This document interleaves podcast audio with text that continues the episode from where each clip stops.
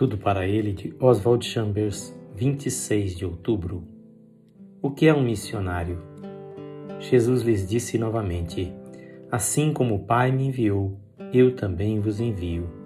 João 20, 21. Um missionário é alguém enviado por Jesus assim como ele foi enviado por Deus.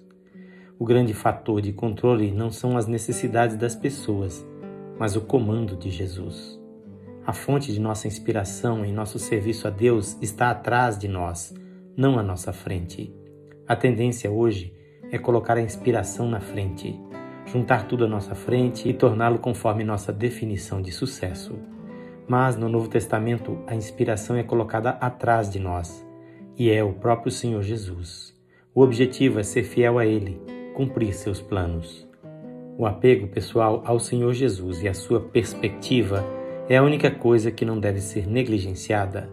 No trabalho missionário, o grande perigo é que o chamado de Deus seja substituído pelas necessidades do povo, a ponto de a simpatia humana por essas necessidades superar absolutamente o significado de ser enviado por Jesus.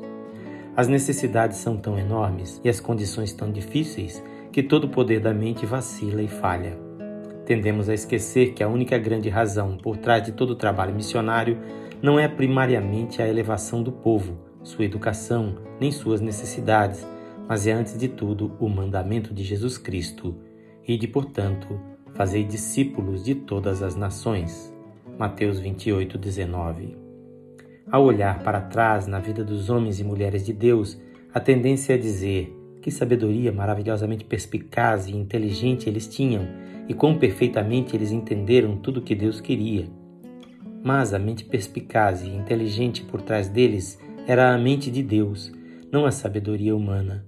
Damos crédito à sabedoria humana quando deveríamos dar crédito à orientação de Deus sendo exibida por meio de pessoas infantis que eram simples o suficiente para confiar na sabedoria de Deus e em sua capacitação sobrenatural. O texto desta leitura é gravado por seu amigo pastor Edson Grando.